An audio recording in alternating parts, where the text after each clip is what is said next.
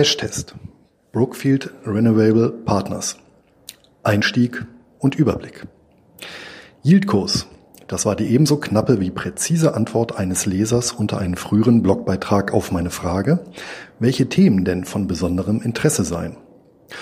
Nun dürfte diese Wertpapiergattung zu den eher unbekannteren Vertretern unter den Hochdividendenwerten zählen, was schlichtweg daran liegt, dass es sich um ein relativ junges Nischensegment handelt.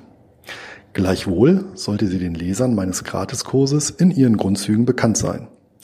Die auch in den deutschen Sprachraum übernommene Bezeichnung leitet sich aus dem Englischen ab und ist eine Zusammenziehung des Begriffs Yield für Ertrag oder Gewinn sowie der Abkürzung Co für Company, also Unternehmen. Weitere Informationen finden sich auch in meinem Buch Bargeld statt Buchgewinn. Yieldkurs sind üblicherweise börsennotierte unternehmerische Beteiligungen aus dem Bereich der erneuerbaren Energien, die meist auf Basis langlaufender Lieferverträge einen verhältnismäßig konstanten Zahlungsstrom generieren. Sowohl die Bezeichnung als auch das Geschäftsmodell deuten darauf hin, dass es sich bei den Yieldkurs um eine auf die Bedürfnisse von Einkommensinvestoren zugeschnittene Anlageform handelt. Diese möchte ich nachfolgend anhand der Brookfield Renovable Partners BEP erörtern. Warum gerade diese Yieldco? Nun, eine meiner Maximen lautet Put your money where your mouth is und Anteile an BEP befinden sich seit vielen Jahren in meinem Depot. Tatsächlich handelt es sich um einen der größten Vertreter der Gattung und zudem um einen der wenigen Einzelwerte, die ich halte. Warum das so ist, erschließt sich spätestens am Ende des Beitrags. Historie und Kennzahlen. Zunächst jedoch noch einige Worte zur Yieldco im Allgemeinen. Anders als beispielsweise Business Development Companies, BDCs, Master Limited Partnerships, MLPs, oder Real Estate Investment Trusts, REITs, unterliegen Yieldcos keiner spezifischen Gesetzgebung. Rein juristisch betrachtet handelt es sich durchweg um gewöhnliche Aktiengesellschaften ohne besondere Privilegien, zum Beispiel Steuerbefreiung und Pflichten, zum Beispiel Mindestausschüttungsquoten. Nichtsdestotrotz werden hierunter üblicherweise Betreiber von Solar- und Windparks, Wasserkraftwerken und Geothermieanlagen ohne Erschließung und Entwicklungsrisiken verstanden. Die Kombination aus produzierenden Anlagen mit oftmals langlaufenden Abnahmeverträgen und festgelegter Einspeisevergütung, ergänzt um je nach Land öffentliche Fördermaßnahmen, sorgt wiederum für einen gut kalkulierbaren Kapitalfluss und attraktive Ausschüttungsrenditen. All diese Aspekte spiegeln sich in der in Bermuda ansässigen BEP wider die seit 2011 börsennotiert ist. Strom erzeugt BEP hingegen bereits viel länger, nämlich seit 106 Jahren. Zuvor war BEP eine reine Tochterfirma der Brookfield Asset Management, einer kanadischen Finanzholding mit Sitz in Toronto, die derzeit 60 Prozent der Anteile an BEP hält. Deren Geschichte weist einige interessante Details auf. Gegründet wurde das Unternehmen durch kanadische und US-amerikanische Geschäftsleute im Jahr 1899 als Sao Paulo Railway Light and Power Company in Brasilien. Einer der Mitbegründer, Frederick Pearson, starb im Jahr 1915 beim Untergang der Lusitania vor der Südküste Irlands. Heute gehört Brookfield Asset Management mit 23.000 Mitarbeitern und einer Marktkapitalisierung von deutlich über 50 Milliarden kanadischen Dollar zu den weltweit größten Unternehmen. Platz 165 in der Forbes Global 2000 Liste. Ferner ist es im kanadischen Leitindex S&P TSX 60 gelistet und kann über das Kürzel BAM.A an der Toronto Stock Exchange bzw. BAM an der New York Stock Exchange gehandelt werden. Über eine Drittnotiz ist der Titel zudem an der Frankfurter Wertpapierbörse gelistet. Der Konzern ist in vier Geschäftsbereichen aktiv. Immobilien, Infrastruktur, Energie und Unternehmensbeteiligung. Allerdings ist Brookfield Asset Management mit einer Ausschüttungsrendite von gerade einmal 1,4 Prozent pro Jahr weit weg vom Status eines Hochdividendenwerts. Ganz anders sieht es da schon bei BEP aus. Mit einer Ausschüttungsrendite von 6,4 Prozent, quartalsweisen Zahlungen und einer seit dem Börsengang von Jahr zu Jahr steigenden Dividende scheint der Titel für Einkommensinvestoren geradezu prädestiniert. Ein weiterer Vorteil ist die Marktkapitalisierung von über 7 Milliarden kanadischen Dollar, verteilt auf gut 180 Millionen Anteile, die einen stets liquiden Handel sicherstellen. Ökostrom produziert das Unternehmen, wie erwähnt, schon seit über 100 Jahren und damit bereits zu einer Zeit, als es diesen Begriff noch gar nicht gab. Genutzt wurden dazu ab 1912 zunächst die wasserreichen Flusssysteme in Brasilien zum Bau von Wasserkraftwerken. Dem Geschäftsmodell ist BP bis heute weitgehend treu geblieben. Derzeit betreibt der Konzern mit etwa 2000 Mitarbeitern insgesamt 876 Kraftwerke in 13 Ländern mit einer installierten Leistung von 17.364 Megawatt und einer geplanten Jahresproduktion von etwa 66.000 Gigawattstunden. Genug, um 33 Städte der Größe Kölns mit Strom zu versorgen. 82 Prozent der erzeugten Energie stammt aus Wasserkraft. Der Rest aus Wind, Solar und Pumpspeicherkraftwerken. Allein 81 Flüsse werden hierzu im wahrsten Sinne des Wortes angezapft. Regional dominieren die USA und Kanada mit 60 Prozent der Energieproduktion. Brasilien, wo das Unternehmen seinen Anfang nahm, macht historisch bedingt 20 Prozent aus. Die restlichen 20 Prozent verteilen sich in Südamerika auf Chile, Kolumbien und Uruguay, Asien, China, Indien, Thailand, Europa, England, Irland, Spanien sowie Südafrika. Doch nicht nur bei der Stromerzeugung ließ BEP besondere Weitsicht walten. Auch den Stromverkauf hat das Management des Unternehmens sehr clever organisiert. Nur acht Prozent werden laufend zu aktuellen Marktpreisen veräußert. 92 Prozent hingegen im Rahmen langfristiger Abnahmeverträge an Großkunden geliefert. Die durchschnittliche Laufzeit der Verträge beläuft sich dabei auf circa 18 Jahre. Als besonderen Clou enthalten die meisten Abnahmeverträge fixe Preisanpassungsklauseln. Will heißen, der Preis für den von BEP gelieferten Strom steigt jährlich mindestens um den Prozentsatz der landesspezifischen Inflationsrate. Dieses Vorgehen ermöglicht es dem Unternehmen, die ausdrücklich angestrebte Erhöhung der Ausschüttungen um fünf bis neun Prozent pro Jahr auch zu realisieren. Zumindest seit dem Börsengang konnte diese Zusage eingehalten werden. Von 2012 bis 2017 stieg die Dividende aufs Jahr gerechnet von 1,38 auf 1,87 kanadische Dollar beziehungsweise 6,3 Prozent pro Jahr. Aus Ausschüttungsquote werden 60 bis 70 Prozent des Jahresüberschusses angepeilt. Das erlaubt es BIP zudem eine stetige Erhöhung des Unternehmenswerts um jährlich 6 bis 9 Prozent pro Jahr anzustreben. Zusammen mit der Dividendenrendite in Höhe von gut 6 Prozent macht das eine anvisierte Gesamtrendite von 12 bis 15 Prozent. Zumindest in kanadischen Dollar gerechnet ist das dem Unternehmen bisher ebenfalls geglückt. Erreicht werden soll dies auch mit einem Ausbau der Geschäftsaktivitäten. Hier liegt der Fokus auf Wasser- und Windkraft.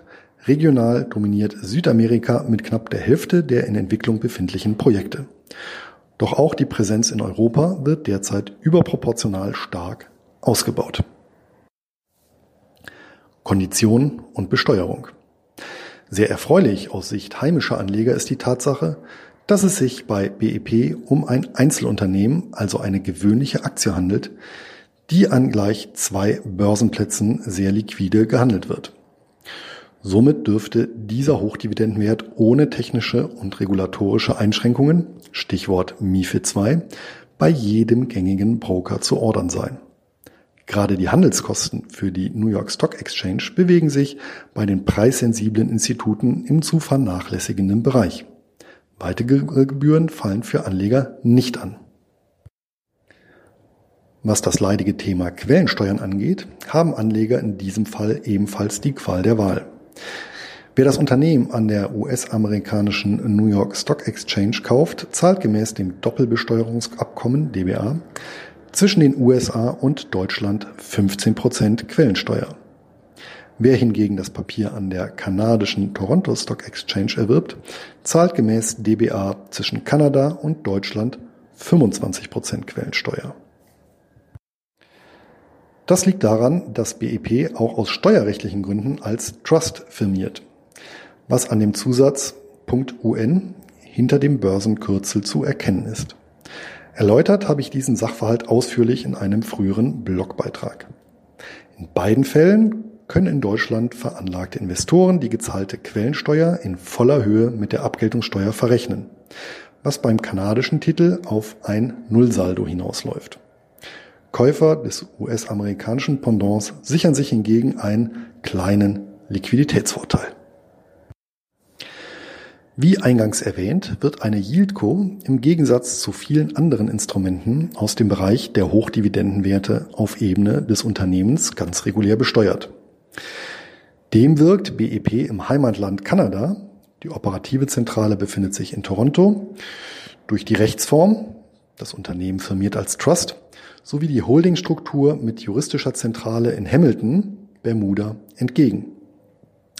Zudem ist BEP in einem durchaus förderfreudigen Umfeld tätig, welches je nach Land direkte oder indirekte Unterstützung in Form von beispielsweise Steuererleichterung bzw. Subventionen erfährt. Beides werden die cleveren Vertragsstrategen von BEP zu nutzen wissen. Chancen und Risiken. BEP ist in einer für die moderne unverzichtbaren Branche beheimatet und liefert hierfür den Rohstoff jeder entwickelten Volkswirtschaft. Dazu hat das Unternehmen das Glück, mit dem Fokus auf erneuerbare Energien bereits vor über 100 Jahren eines der großen Themen des 21. Jahrhunderts besetzt zu haben. Diese Erfahrung zahlt sich aus. Im Gegensatz zu den vielen defizitären, ohne Subventionen nicht überlebensfähigen Anlageplanern und Betreibern in Deutschland, Conergy, Procon, SolarWorld, arbeitet BEP seit jeher hochprofitabel. Etwaige Unterstützungsleistungen mehren hier lediglich als Sahnehäubchen das Liquiditätspolster. Das liegt nicht zuletzt daran, dass das Management die letzten Jahre über bewiesen hat, dass es sein Handwerk versteht. Die Vertragsgestaltung könnte kaum vorteilhafter für Einkommensinvestoren sein. Gleiches gilt für die strategische Ausrichtung und Planung der Geschäftsaktivitäten einschließlich der Konzentration auf die Kernkompetenz. Die überwiegend langfristig ausgerichteten Abnahmeverpflichtungen machen BEP zudem ein Stück weit von den Strompreisschwankungen unabhängig. Auch hat es das Unternehmen über die vielen Jahrzehnte geschafft, sich für einen Stromproduzenten ungewöhnlich breit über 13 Länder und vier Kontinente aufzustellen.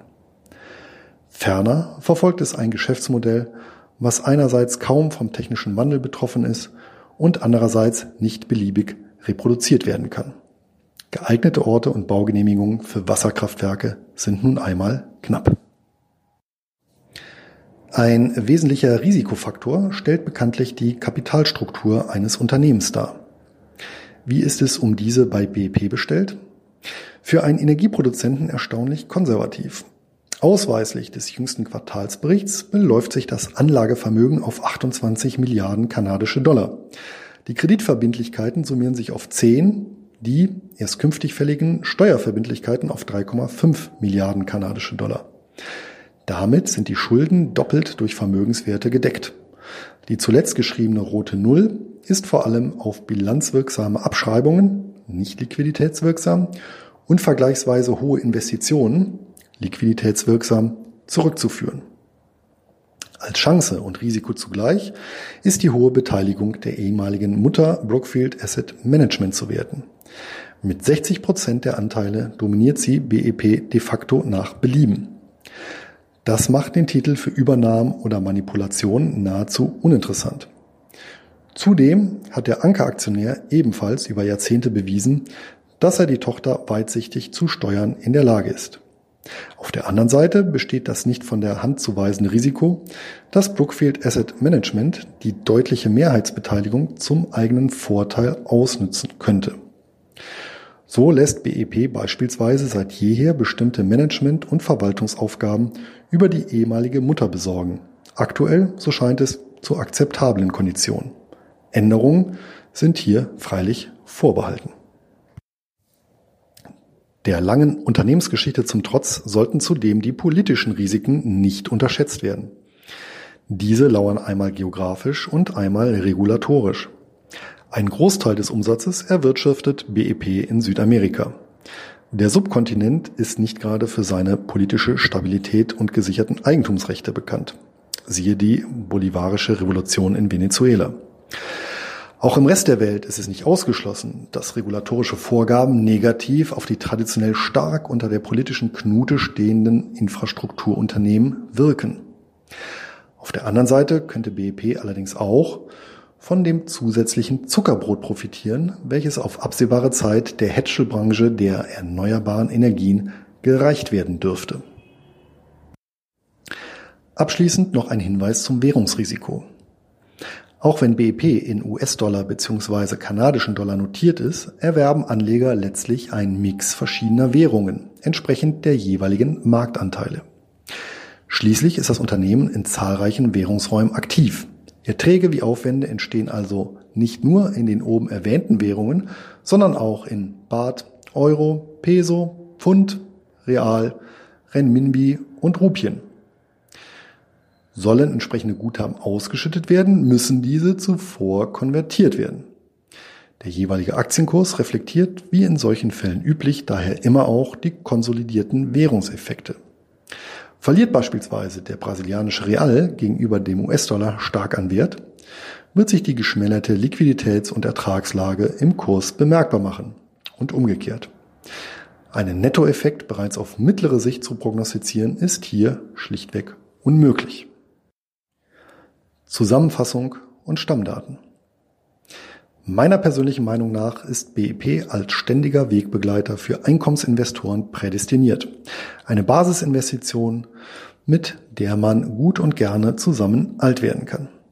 In meinem Buch Bargeld statt Buchgewinn habe ich empfohlen, Zitat, ein Verschuldungsgrad von maximal einem Drittel bezogen auf das Gesamtanlagevermögen, Zitat Ende, als Orientierungshilfe für die Wertpapierauswahl heranzuziehen.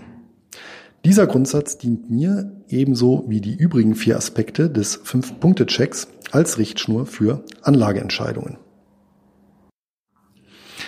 Aufgrund der unverzichtbaren Leistungen des professionell und lukrativ betriebenen Geschäftsmodells und der hervorragenden Positionierung und Entwicklung des Unternehmens habe ich in diesem besonderen Fall die erste und bisher einzige Ausnahme hiervon gemacht und Anteile von BEP unter dem gleichlautenden Kürzel an der New York Stock Exchange erworben.